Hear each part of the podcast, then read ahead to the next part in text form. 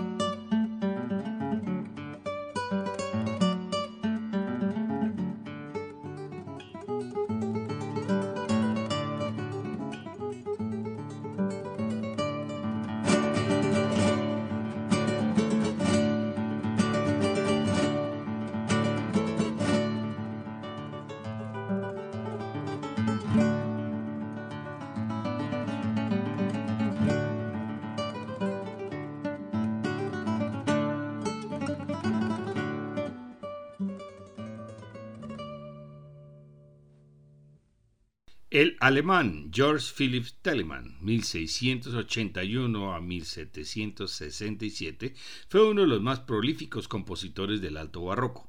Adquirió fama internacional por la calidad de su música que reflejaba la tendencia del momento.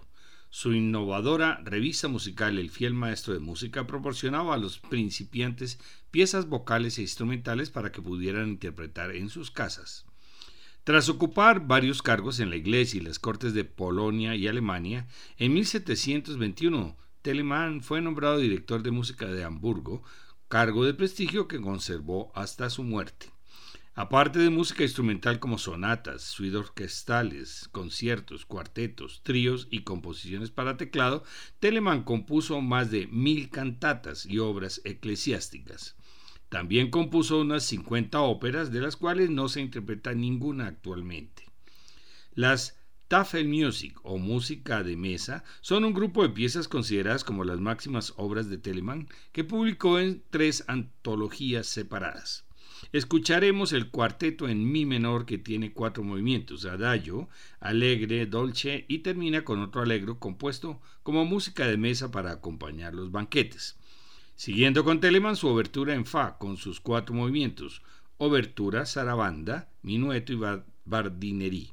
Otra composición para música de mesa. Componen el cuarteto Jet Vance en la flauta traversa, Reinhard Goebel en el violín, Phoebe Carray en el violonchelo y Thierry Mader en el clavicémbalo.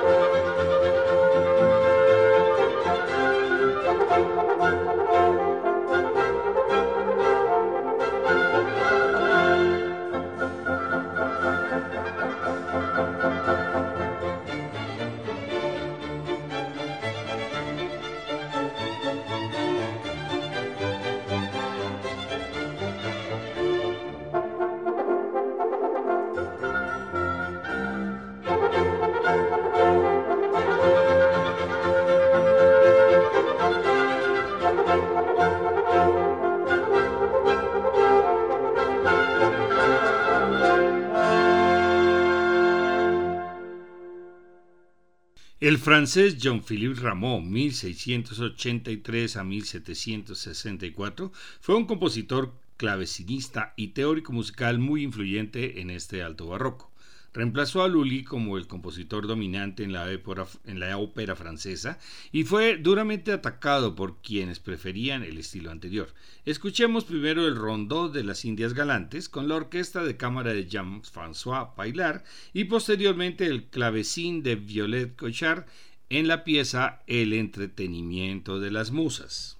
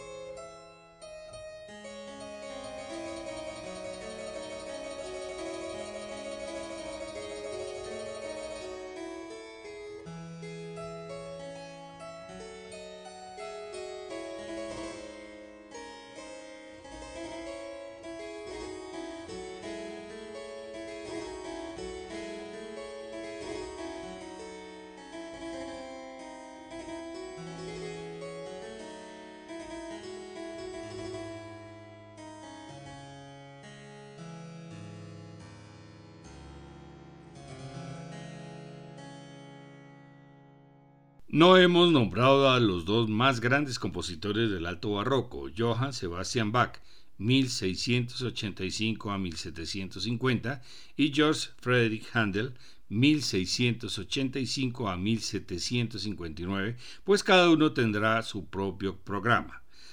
Pero como uno de los instrumentos más utilizados en este periodo fue el órgano, vamos a terminar el programa escuchando dos obras para este instrumento.